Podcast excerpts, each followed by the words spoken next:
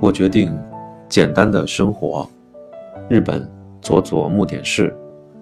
本书构成：第一章介绍极简主义者的定义，找出这几年来越来越多人成为极简主义者的原因。第二章从另一个角度思考，为什么随着年纪增长，物品就会越来越多？深入探讨物品对一个人的意义。其实都缘起于人类习性与不断暴增的基本欲望。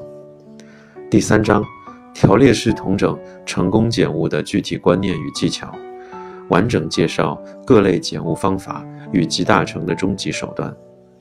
不仅如此，也针对想要进一步减少物品的人追加提供追加。也针对想要进一步减少物品的极简主义者提供追加守则。此外，在追求极简主义生活，此外，在追求极简生活的过程中，许多人容易陷入看到东西就想丢的心理陷阱。本章也会详细介绍远离陷阱的方法。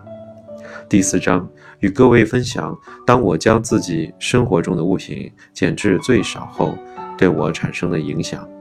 不只是单纯的减少物品，而是减少至最低限度。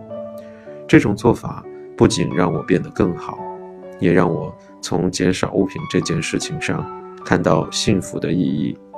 结合减物体现在心理学上的成效，检视改变的效果。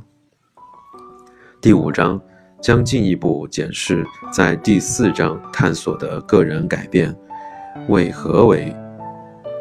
让我感到幸福。为何让我感到幸福？为了让各位深入理解何谓极简主义，建议各位从头开始读起，但也可以依据个人需求选择感兴趣的章节阅读。只读第三章也有助于减少你的家中物品。本书认定的极简主义为：一。将个人物品数量减至最低。